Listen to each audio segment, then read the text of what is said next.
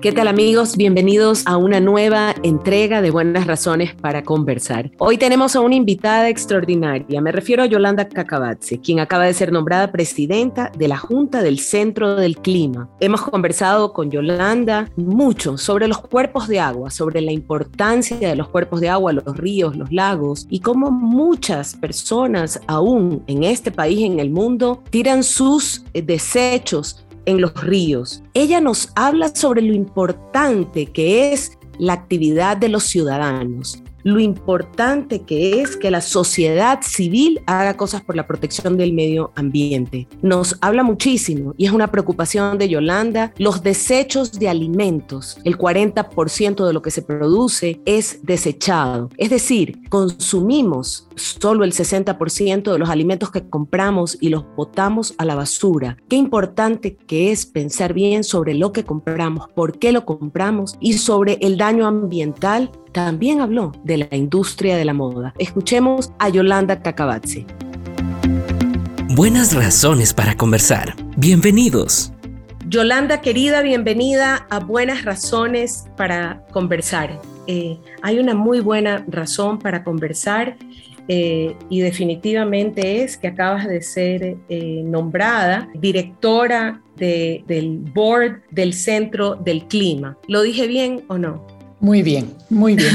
Pero lo interesante de esto, Mónica, y, y, lo digo porque hay muchos centros del clima de distintas organizaciones, es que esta pertenece a una entidad muy grande y muy reconocida que es la Cruz Roja Internacional. Y, lo hizo, creó este centro del, del clima hace más de una década porque ya empezó a tener evidencias muy grandes respecto al impacto de estos eventos climáticos en la gente, en la gente común y por supuesto la gente común más vulnerable.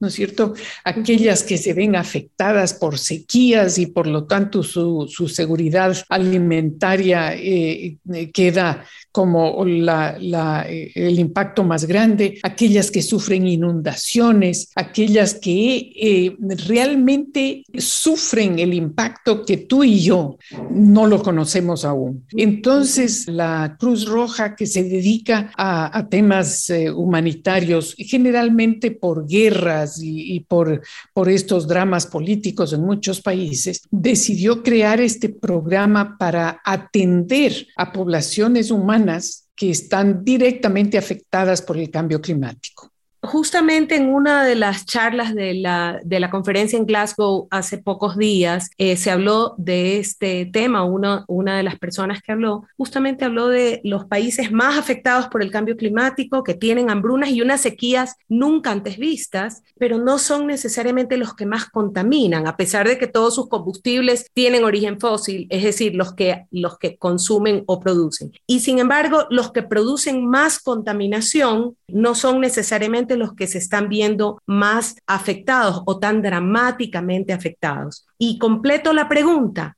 los países amazónicos como los nuestros, que tenemos que preservar nuestros bosques y preservar nuestras áreas naturales, tampoco somos los que más contaminamos el planeta, sino los dos o tres países del mundo son los que más contaminan el planeta. ¿Quién es responsable entonces de tomar soluciones? Me vas a decir todos. Cuéntame. Absolutamente todos, Mónica, porque yo siento que ese discurso político que lo hemos usado para muchos temas, eh, de tema político, económico, social y qué sé yo, de que allá están los malos de la película y nosotros somos los buenos, nos ha llevado a paralizarnos, a no responder y a no asumir responsabilidades.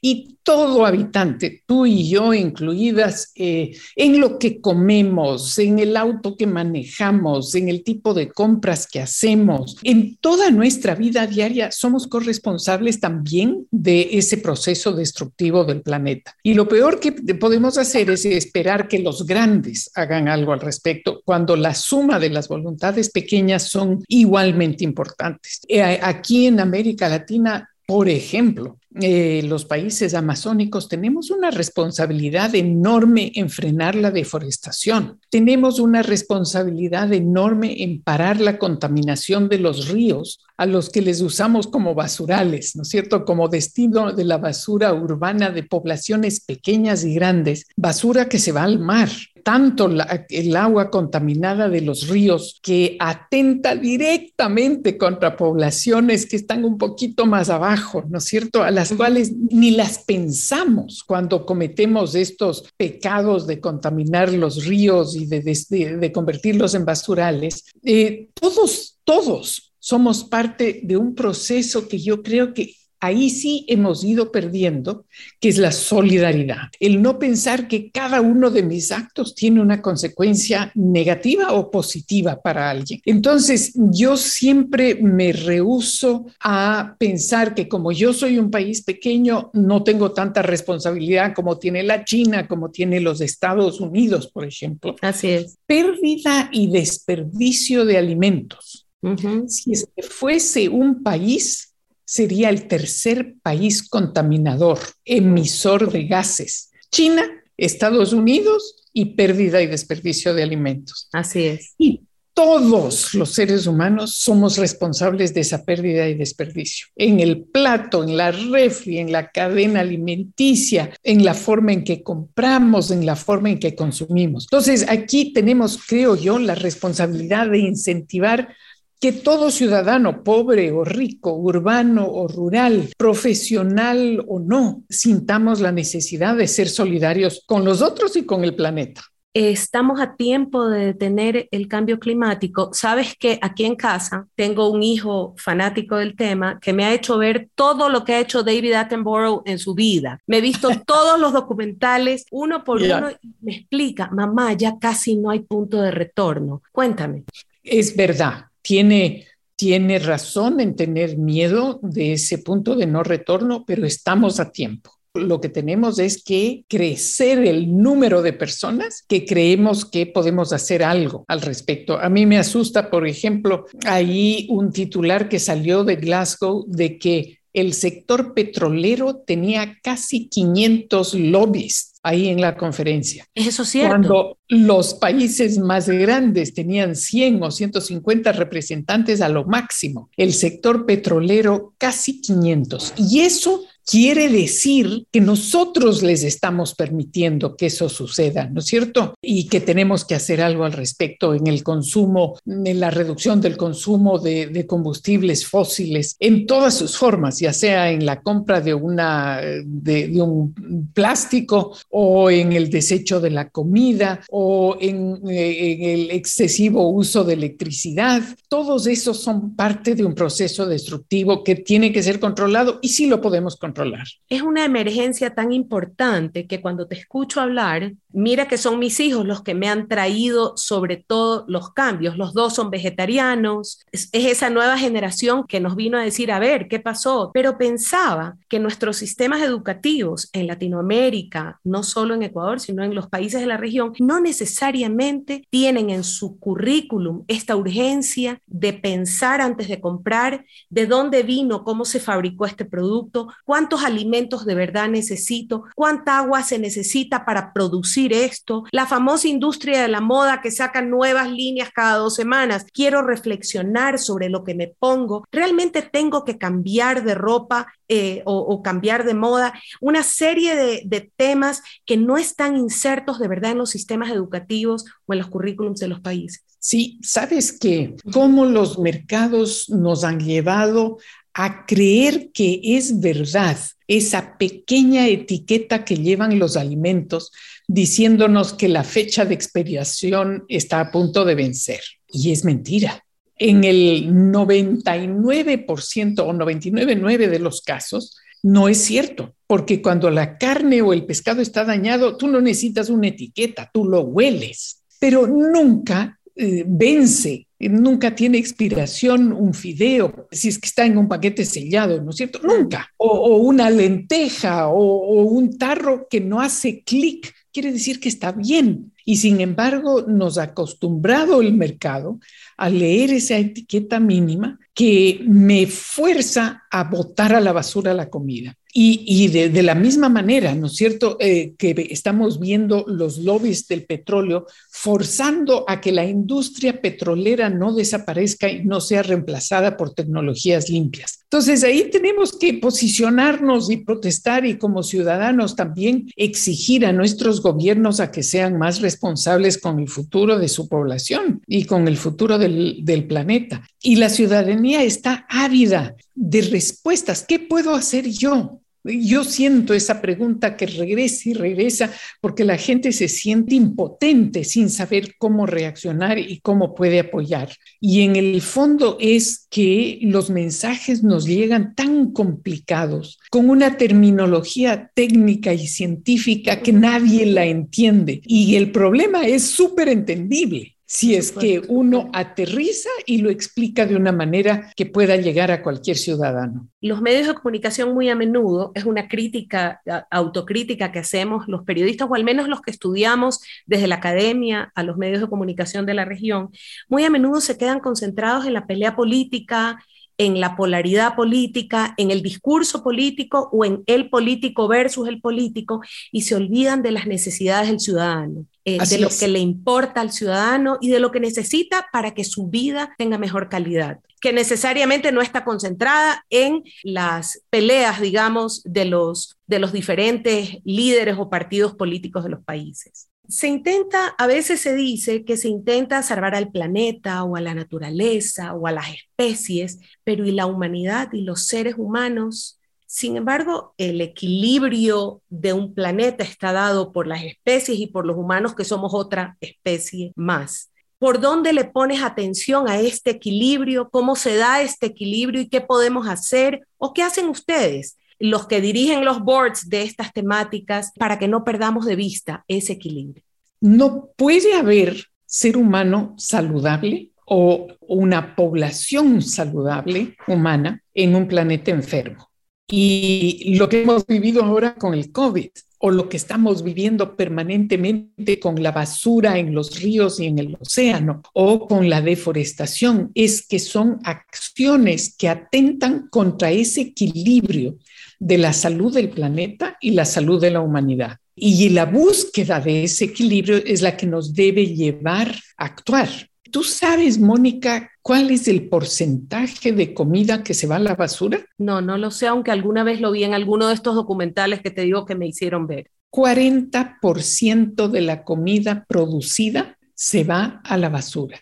Eso es un pecado, ¿no es cierto? Es un atentado no solamente en contra de la lógica y de la solidaridad, sino de la ética. Si, si 40% se va a la basura, y pensamos de dónde viene ese 40%, vienen de tierras agrícolas que están reemplazando a bosques naturales. Entonces, este rato tenemos que reducir el territorio agrícola, hacerlo rendir mejor y recuperar ecosistemas naturales que son páramos, que son bosques, que son praderas, que son ecosistemas importantísimos que han sido destruidos y que se reflejan en una mala salud del planeta.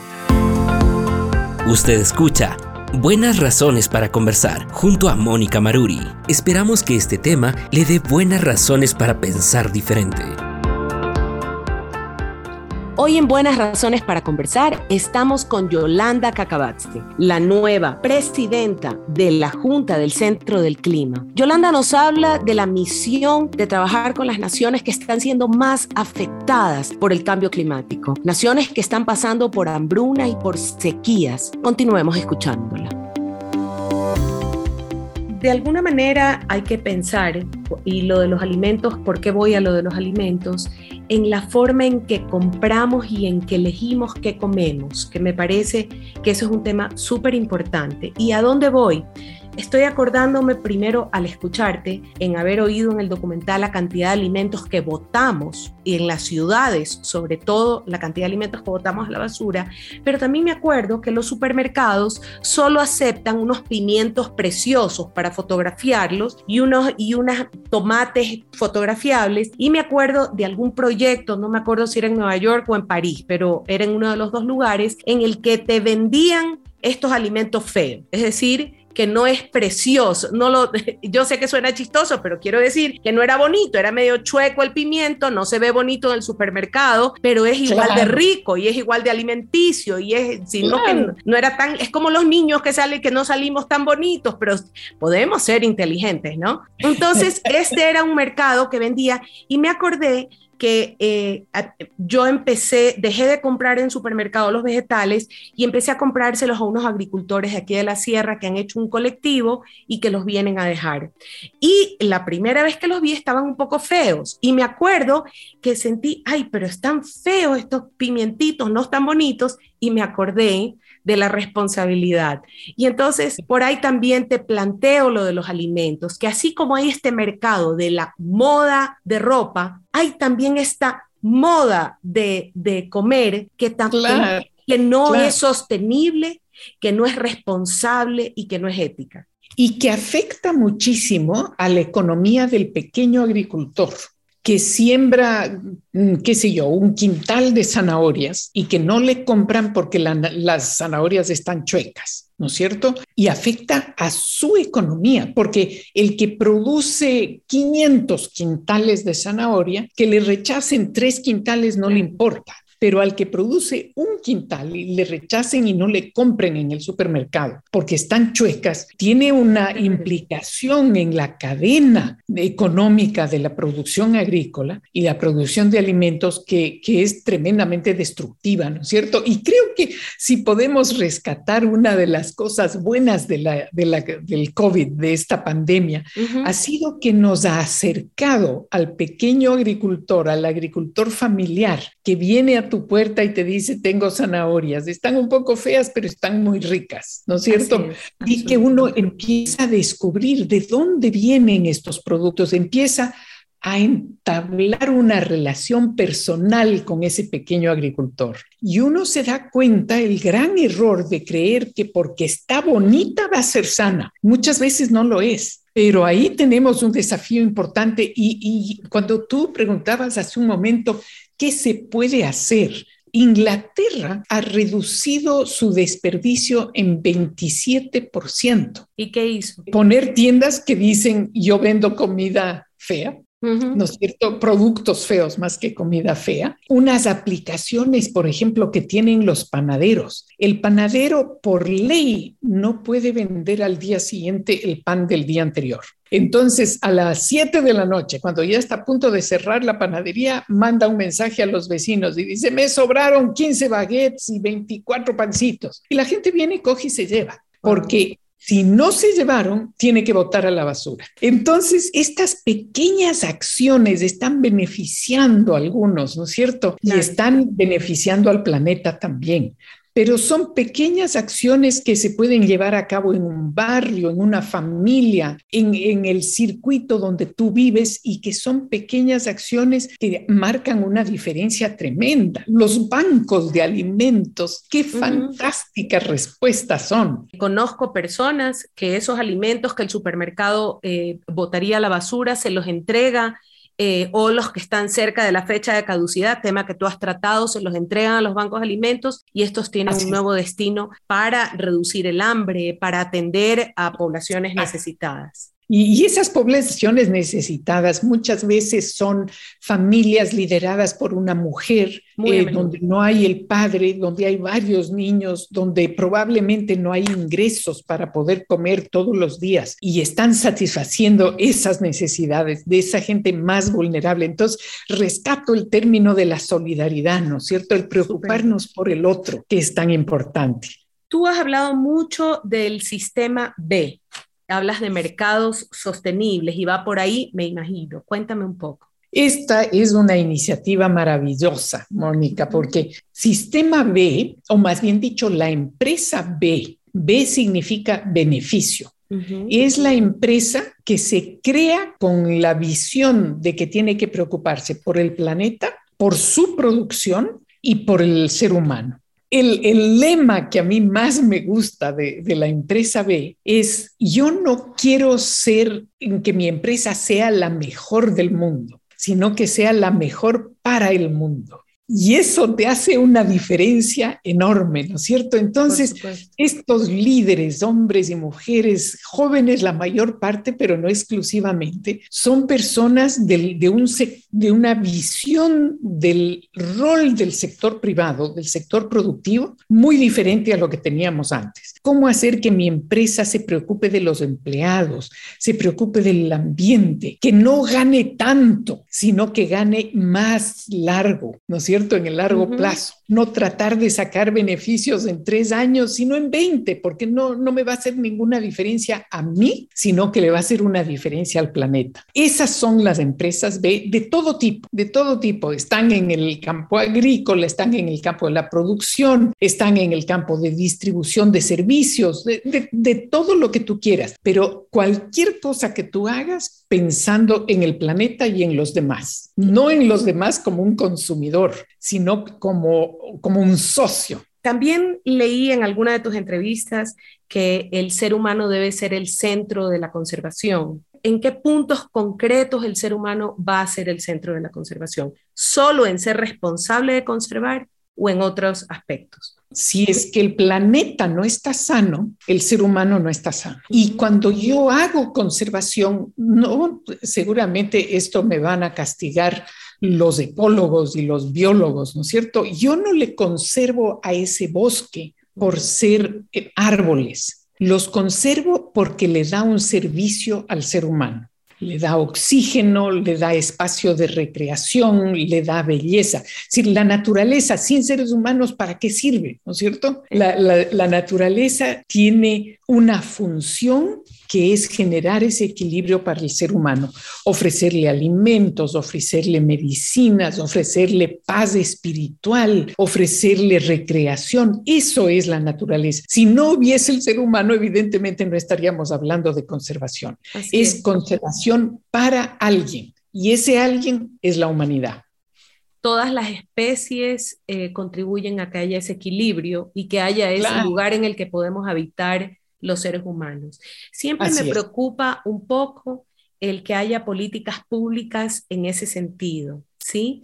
Em, y, y entiendo que lo difícil es el comprender lo que estas sociedades necesitan y que las políticas públicas reflejen esa necesidad. Porque muy a menudo la política pública o el creador de política pública está desconectado de esos grassroots o de esos em, de esas necesidades. La población de base. De esa población civil, ¿sí? Sí. Eh, que eh, en, me imagino que personas como tú son expertas en lograr que eso suceda. ¿Qué hacen, qué hacer, qué necesitan saber los tomadores de decisiones? Yo creo que ninguna política pública puede ser exitosa si es que no hay presión social que, que promueva su creación. Cuando viene desde arriba una política pública, puede ser súper sabia, pero si no hay necesidad sentida por parte de la población, no sirve para nada. Entonces, para mí, el, ejercer presión desde la sociedad, que puede ser desde necesitamos, um, qué sé yo, electricidad en esta zona del país, o necesitamos eh, educación o salud, o una política pública relacionada con la producción, de cómo las características de la producción, si no ha sido solicitada por una sociedad que necesita de esas reglas del juego, porque lo que hace la política eh, pública es fijar las reglas del juego. Si, si la población no siente esa necesidad, no se cae en el vacío. Una población adormecida por el consumo, por la bebida gaseosa y el pan para el desayuno y que no necesariamente están conectados con sus verdaderas necesidades, peor aún en asociarse para demandar de las autoridades. Quiero creer que eso también hacen personas como tú. Yo siento, Mónica, que los últimos 15 años la sociedad ha dejado de participar. Y digo participar entre comillas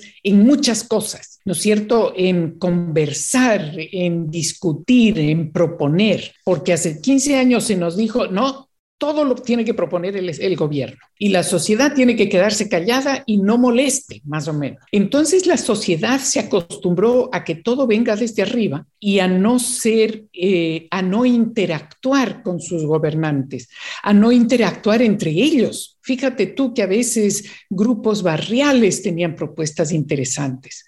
ONGs tenían propuestas súper interesantes. Grupos de la sociedad civil desde distintos ámbitos, del club o lo que sea, discutían, analizaban y proponían. Eso se violentó hace 15 años. Y ahora nos toca reactivar a la sociedad para que la sociedad vuelva a recapacitar y a reconocer que es la sociedad la que construye un país. No es el gobierno, el gobierno traza la cancha, pero es la sociedad la que dinamiza las acciones de desarrollo. Y ahí tenemos que trabajar muchísimo porque la sociedad empezó a tener miedo de actuar porque se la castigaba por actuar.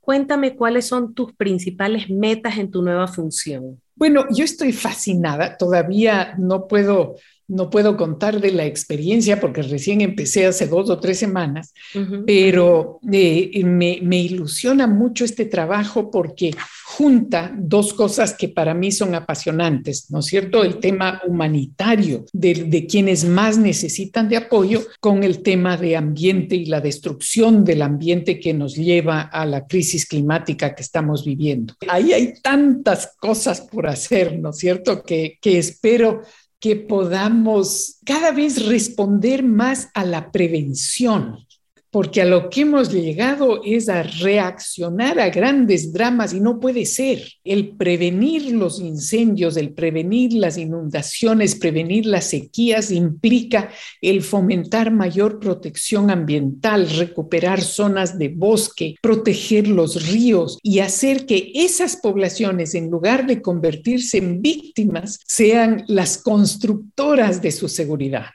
Te deseo muchísimos éxitos, querida Yolanda. Qué buena entrevista. Me llevo varios aprendizajes y varios desafíos. Eh, te deseo mucha suerte en todo lo que vas a hacer y ojalá tengas los mejores éxitos y los mejores resultados. Muchas gracias, Mónica. Qué lindo conversar contigo. Y que sigas disfrutando de Galápagos. Bueno, bueno, gracias mil. Un abrazo grande. Buenas razones para conversar. Hoy en Buenas razones para conversar hemos estado con Yolanda Cacabatze, la nueva presidenta de la Junta del Centro del Clima. Nos deja desafíos. Nos ha dicho que todos los ciudadanos somos responsables de atender la emergencia climática que enfrenta el planeta. Nos ha dicho que la actividad ciudadana es la más importante. Y hemos hablado de la educación, de la necesidad de educarnos sobre este y muchos temas. Le muchos éxitos en su nuevo cargo a Yolanda. No dejen de contactarnos en nuestras redes sociales arroba cabipunk y en nuestra página web www.ipunk.org. Nos vemos en una siguiente entrega. Esto fue Buenas Razones para Conversar, un podcast del Instituto Iberoamericano de Patrimonio Natural y Cultural, IPANC, de la organización del convenio Andrés Bello. Los esperamos en una siguiente entrega, porque siempre habrá buenas razones para escuchar a nuestros invitados. Dirección y conducción, Mónica Maruri. Producción y realización, Carlos Andino.